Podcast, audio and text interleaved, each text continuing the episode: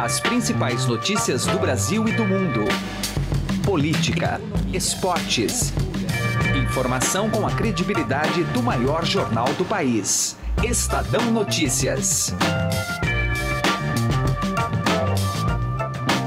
Olá, tudo bem com você? Eu sou Emanuel Bonfim e está começando a partir de agora mais uma edição do Estadão Notícias, nosso podcast com análises, entrevistas e informações sobre os temas mais importantes do momento no Brasil e no mundo. A dor de ver o guardião de 200 anos de história ser consumido em algumas horas por um grande incêndio. A edição desta terça-feira do programa acolheu o depoimento de uma das museólogas do Museu Nacional, Thais Mayumi. Ainda muito emocionada pelo ocorrido, ela deu uma dimensão da riqueza do acervo que era preservado pela instituição numa entrevista concedida à jornalista Carolina Ercolim. Mayumi criticou a falta de responsabilidade das administrações públicas ao diminuir o volume de investimento ao longo dos anos ela ainda reforça a ligação afetiva que os funcionários tinham com o local. Ela declarou para Carolina Ercolim que é bastante simbólico o seguinte: para a população, talvez para quem não conhece o museu, às vezes fica a imagem de que o museu estava um pouco decadente, de que as coisas não iam bem. Mas para a gente que estava lá dentro era um momento de muita esperança. A gente estava comemorando os 200 anos, a gente está comemorando os 200 anos Daqui a pouco a gente ouve na íntegra este depoimento. Confira ainda nesta edição uma conversa com Andresa Matais, editora da coluna do Estadão, e na pauta a estratégia do PT de esticar a corda e manter Lula como virtual candidato. José Neumani Pinto, colunista aqui deste programa, na sua coluna direto ao assunto, também fala sobre o PT e critica a decisão do partido de testar a justiça eleitoral. Esse é o Estadão Notícias. Seja bem-vindo e boa audição.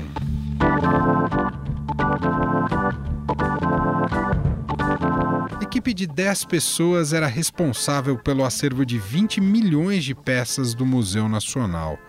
Museóloga entrevistada aqui no programa lamenta incêndio e diz que funcionários não vão deixar a instituição de 200 anos acabar. Destaque chega com Carolina Ercolim. O Museu Nacional do Rio de Janeiro, consumido por um incêndio na noite deste domingo, conta com um dos maiores acervos de antropologia e história natural do país. Foi fundado por Dom João VI e o museu acabava de completar 200 anos, às vésperas da Semana da Independência. Muitas peças do acervo são exemplares únicos de esqueletos de dinossauros a múmias egípcias, passando por milhares de utensílios produzidos por civilizações ameríndias durante a era pré-colombiana. Mas quem trabalhava lá dentro tem uma visão muito mais afetiva, um olhar diferente do acervo do museu que se perdeu. Estamos em contato com a museóloga Thais Mayumi. Obrigada, Thais, por conversar conosco. Oi, Carolina, tudo bem? Tudo certo. Bom, Thaís, a gente vai falar um pouquinho aqui sobre o acervo, já que algumas peças emblemáticas são mais fáceis de serem lembradas, como o próprio fóssil humano mais antigo encontrado no país, batizada de Luzia, né, que fez parte da coleção de antropologia biológica, se perdeu. Mas queria saber de você qual peça ou qual área fazia mais sentido? O que, que você acha que vai ser mais difícil é, correr atrás para tentar recuperar alguma coisa? Olha, Carolina, a gente está falando de um acervo de estimado né, em mais de 20 milhões de peças. É, é, muita coisa, é um acervo que é principalmente de história natural e antropologia, que estava dividido em diversas reservas técnicas organizadas por tipologia, então assim, muita, muita coisa se perdeu. É, é de, desculpa que eu estou um pouco emocionada ainda com tudo que está acontecendo, mas é que é um, um dia muito triste para a gente. Mas, é, fora a parte de história natural e antropologia, a gente também tinha um acervo histórico que, por a gente estar dentro de um museu de ciências, não era tão é, divulgado. A gente expunha mais em exposições temporárias ou é, com, com, não tanto é, espaço dentro da exposição, né, quanto a, a parte de ciências. Então, a gente está falando de peças é, pertencentes à família real, imperial do Brasil, é, ao Pedro II, ao Dom Pedro I, coisas da, das imperatrizes que passaram por aquele palácio. É, fora isso, a gente tinha um acervo muito relevante de telas, de pinturas, que é, estavam guardados num processo de catalogação que infelizmente a gente perdeu, que representava um pouco dessa pesquisa também, mas também tinha um valor artístico muito grande. Então, assim, são algumas das coisas que a gente é, perdeu, infelizmente, é, nessa noite. Muitas das coisas que tinham lá não chegaram a ser expostas ao público? Algumas coisas não, muitas coisas, na verdade, né? Porque quando a gente fala do, do processo de montar uma exposição e a gente tem 20 milhões de peças, é óbvio que a gente faz uhum. escolhas, né? Uhum. Então, é, infelizmente, a, as coisas mais relevantes, mais importantes estavam à exposição dentro do palácio, então a gente perdeu é, isso, mas é, também tinham algumas coisas que estavam guardadas e que também eram muito interessantes e que a gente usava só em exposições temporárias. A gente tinha é, uma, uma das nossas peças raras, assim, era uma taça cofre que era pertencente a Dom Pedro, que na verdade foi uma doação da Imperatriz Leopoldina quando ela veio para o Brasil, né, pertenceu à família real, é, que já foi exposta assim, até no aniversário dos 200 anos a gente expôs, mas são coisas que a gente usava mais em exposições de curta duração. Thais, uma imagem que chamou muita atenção foi a de alguns pesquisadores tentando entrar no museu ainda em chamas para tentar recuperar algum trabalho, alguma peça que estava sendo consumida pelo fogo durante o incêndio. Queria que você falasse um pouquinho da relação entre os funcionários e esse museu que estava completando 200 anos este ano. Carolina, é um baque muito grande. Eu acho que eu, como a maioria dos funcionários, dos servidores, dos alunos que trabalhavam lá no museu, é, a gente cria uma relação muito forte. Aquilo é a nossa casa, a nossa casa pegou fogo ontem. É, a história das nossas vidas está atrelada àquele, àquele palácio, aquelas coleções, aquelas exposições. Então, assim, é, é muito difícil mesmo, assim, é, é um baque muito grande. É um, uma perda que a gente ainda não, não conseguiu mensurar, não vai conseguir mensurar isso de uma hora para outra. A gente, a minha equipe está lá, eles vão para começar a dimensionar melhor o que, que é essa perda. É, mas, assim, não, não dá, assim, é imensurável. Eu acho que para para a população, talvez para quem não conheça o museu, às vezes fica muito a imagem de que o museu estava um pouco decadente, de que as coisas não iam bem. Mas, assim, para a gente que estava lá dentro, era um momento de muita esperança. A gente estava comemorando os 200 anos, a gente está comemorando os 200 anos do museu. São 200 anos de história de museus no Brasil. E a gente estava num momento muito esperançoso, assim, porque a gente estava trabalhando, a gente estava conseguindo é, abrir novas exposições, é, a gente é, está com a, alguns aportes financeiros de empresas, né, do BNDES, é, também da Vale, já, já tinha alguma coisa prevista. Então, assim, a gente, diante de todas as dificuldades, todos os ataques do do governo federal mesmo em abandonar a universidade pública no Brasil, que, que a gente se sentia muito abandonado mesmo pelo poder público. Mas, por um lado, a gente tinha esperança de que as coisas melhorassem, entendeu? E agora é, não, não, não, dá para. Sei lá, é difícil até pensar o que, que vai ser. Thaís, se a gente tentar traçar um paralelo entre o Museu Nacional e outros museus de história natural do mundo, no que mais a gente peca? No que mais o Brasil peca? Olha, Carolina, é, aqui no Brasil, nos países é, subdesenvolvidos em desenvolvimento, é, mas também até em alguns países desenvolvidos em cidades menores, fora dos grandes centros, a gente tem muita dificuldade mesmo de fazer essa gestão do patrimônio. É, é uma, uma tarefa que, assim, que exige muito, muito investimento porque quando a gente fala no acervo de milhões de peças, você imagina que a gente precisa ter equipes gigantescas para dar conta de todo o trabalho. Assim, a gente tinha mais de é, cerca de 2 mil metros quadrados só de exposição. E a gente tem uma equipe pequena, a equipe que trabalha comigo é de pouco mais de, de não chega a 10 pessoas. A maior dificuldade realmente é o entendimento do poder público, que tem que ter responsabilidade pela preservação do patrimônio nacional, pelo, pelo investimento em ciência, sabe? É, que é o, o que vai garantir o futuro de uma nação é, é, o investimento que a gente faz em ciência e educação. A gente estava dentro do Ministério da Educação, dentro da FRJ, né? Thais, você é do Rio mesmo? Eu sou do Rio, sou carioca. E você sempre quis ser museóloga? Então, a minha história, eu acho que é, por isso é, hoje para mim tem sido um dia muito difícil. Eu fui fazer estágio no Museu Nacional num projeto júnior com 15 anos e por isso eu virei museóloga, por causa do Museu Nacional sou museóloga. Voltei para lá para trabalhar como servidora quando passei no concurso 10 anos depois, com 25 anos. Então, assim, é, o, Museu Nacional tem isso, assim, não é só um espaço de exposição e de pesquisa, também é um espaço de educação, de formação das pessoas.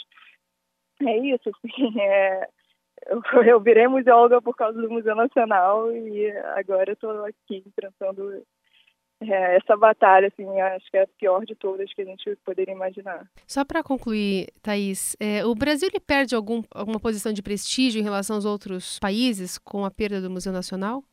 Olha, Carolina, isso é uma certeza que eu posso te dar, porque a gente está falando é, do maior acervo de história natural é, da América do Sul, a gente está falando do único acervo de egiptologia que tinha na América do Sul, é, o acervo de culturas do Mediterrâneo, o acervo de antropologia é, um, é uma coisa assim, sem que não, não existe, a gente não vai recuperar isso em lugar nenhum no, no planeta, a gente vai achar o acervo relacionado às culturas indígenas, a história dos povos indígenas do Brasil estava lá dentro. É, então, é, a gente perde muito, e o Brasil perde muito com certeza, da, da nossa história e da nossa, assim, é, mesmo do, do, status, né, de ter um grande museu é, dentro do nosso país.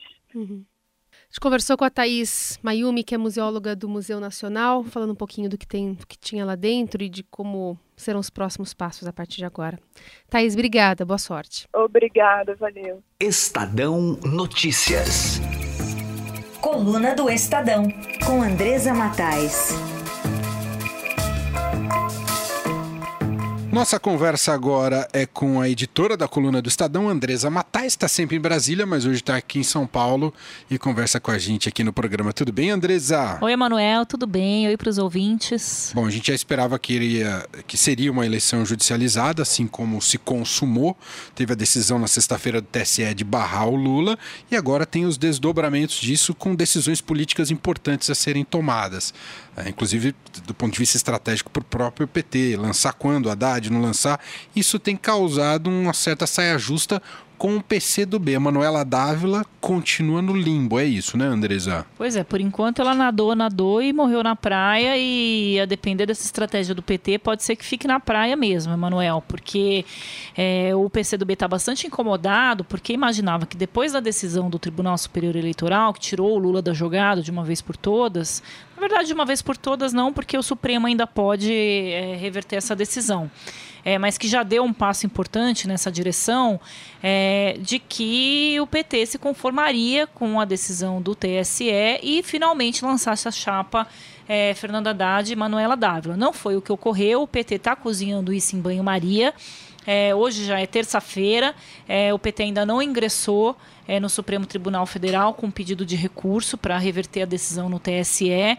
Eles estão fazendo bastante reuniões é, e estão vazando, de uma certa forma, é, a informação de que não vai ver a troca do candidato. Então, uma tentativa de confundir aí o eleitorado é, de que o Lula ainda está na disputa. É, isso incomoda bastante o PCdoB. O PCdoB chegou a soltar uma nota a respeito, é, dizendo que tudo bem, é, vamos para frente, né, vamos entrar finalmente na campanha. É, mas o PT é, sempre fez isso com o PCdoB, então também não deve ser nenhuma novidade, né, de que quem comanda o jogo é o PT. É, o PCdoB precisa muito é, estar coligado ao PT por conta da cláusula de barreira, é, pela qual os partidos que não fizerem o número X de candidatos não vão ter direito ao fundo partidário. É um recurso importante para a manutenção dos partidos. Por isso também que eles aceitaram né, abrir mão da candidatura da Manuela à presidência para poder é, compor essa chapa triplex que a gente está vendo. Mas não estava ali no script que talvez a Manuela fosse descartada aí no meio do caminho. É, tem muita gente também é que ainda torce o nariz para o Fernando Haddad. O próprio José Dirceu, que é um comandante importante aí do partido, embora é, esteja condenado, né, é, tá, tá solto agora, mas já foi preso, está esperando a qualquer momento voltar para a prisão. É, mas ainda coordena essa parte política do PT, é, diz é, claramente, sem reservas, de que até as pedras sabem é, que a preferência no PT era pelo Jacques Wagner, ex-governador na Bahia. É, então, o fogo amigo dentro do PT também vai ser bastante grande é, quando o Lula resolver sair de vez da disputa ou resolverem pelo Lula que realmente não dá mais para ele disputar. Talvez isso explique um pouco essa demora do partido é, em tomar uma definição. Além do que, claro que o Lula é quem tem voto, né? Vamos ver até quando que essa relação entre o PT e o PCdoB vai se dar, é, vai se desgastar nos bastidores, em que momento ela vai vir é, para frente do palco e eles vão começar ali, né? Pod poderão começar a se digladiar, é, o que vai ser muito ruim é, para essa chapa. Tudo indica que não será a curto prazo essa coisa do Lula sair da jogada, então, Andresa. Tudo está indicando que não, Emanuel. Acho que eles vão esticar a, a, corda, acho que até o dia 11, né, que o TSE deu para o PT trocar o candidato. Acho que eles vão esticar a corda até lá. Se é que no meio do caminho eles não vão conseguir uma liminar, uma liminar né? no Supremo Tribunal Federal. A reza do PT, toda a torcida deles, é que caia nas mãos do Ricardo Lewandowski ou do Marco Aurélio Melo. O Marco Aurélio já deu uma decisão é, para um candidato que estava preso, um prefeito de, é, de Minas Gerais, ali de uma cidade de Minas Gerais, é, contrariando uma decisão do Tribunal Regional Eleitoral e ele conseguiu fazer a campanha e assumir o cargo. Então já tem ali uma justificativa para poder salvar o Lula e o Ricardo Lewandowski também é favorável, já se mostrou favorável a essa questão da ONU, né, que uh, deu um, uma opinião lá para alguns uma opinião, para alguns não é uma opinião, é, de que o Lula deve fazer campanha. Então é, o PT está fazendo as suas preces para cair na mão de um ou de outro, é, para tentar é, esticar né, e deixar o Lula pelo menos nas urnas. E depois, se ele ganhar a eleição, eles acham que fica muito mais difícil você inviabilizar a candidatura dele. Para quem não sabe, é, se o Lula ganhar a eleição e ficar inelegível, os votos dele ficam computados como votos brancos. Né? Muito bem, essa é a Andresa Matais, editora da coluna do Estadão, que volta a participar a qualquer dia aqui com a gente no Estadão Notícias. Obrigado, viu, Andresa? Obrigada a você, Manuel. Um abraço. Estadão Notícias. Direto ao assunto, com José Neumann e Pinto.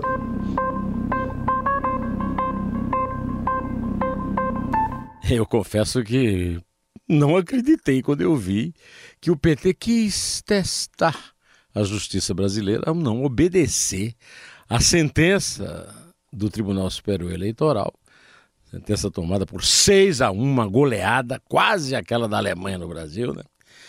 É de mandar tirar o candidato Lula da chapa e adotar outro candidato, no caso o Fernando Haddad, que lá em Pernambuco é conhecido, como também na periferia de São Paulo, por Fernando Andrade. Pois é, eu não acreditei porque eu digo, não, eles estão provocando demais, né? Quando contam isso. Acontece que isso tem história. O PT já brincou com a justiça eleitoral quando apresentou o subcomitê de defesa dos direitos humanos da ONU, dois peritos em 18, apresentando uma recomendação para que a justiça brasileira desconsidere uma lei de iniciativa popular e a Constituição, quer dizer, instituindo um órgão no exterior e um órgão sem valor nenhum, é, como algo que pode é, revisar a justiça brasileira, algo acima do Supremo Tribunal Federal. E o Tribunal Superior Eleitoral é, não apenas é, julgou a partir da possibilidade de isso ser levado a sério, como um dos ministros, o relator da Lava Jato, Edson Fachin, ainda disse que o Lula é inelegível, ou seja, não pode ser eleito, mas que é preciso ir até as calendas, né? As calendas gregas, ou seja, até o chamado transitado em julgado, todos os recursos julgados, até decidir é, anular a, a su, o registro da sua candidatura, é, que é prevista como uma única condição de inelegibilidade nova que a lei da ficha limpa traz à Constituição.